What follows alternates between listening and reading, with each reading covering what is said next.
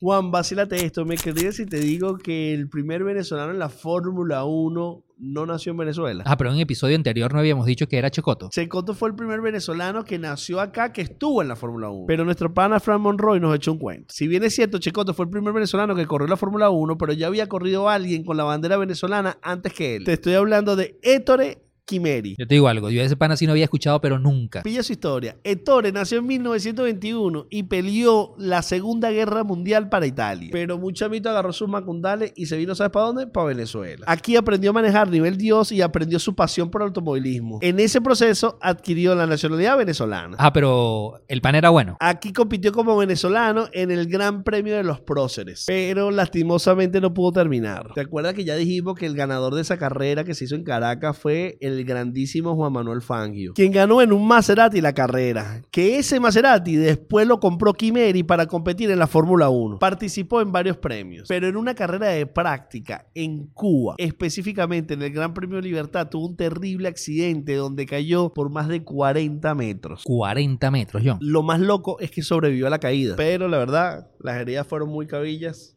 y falleció. Un grande que todos los venezolanos que son fanáticos de los motores deberían de conocer.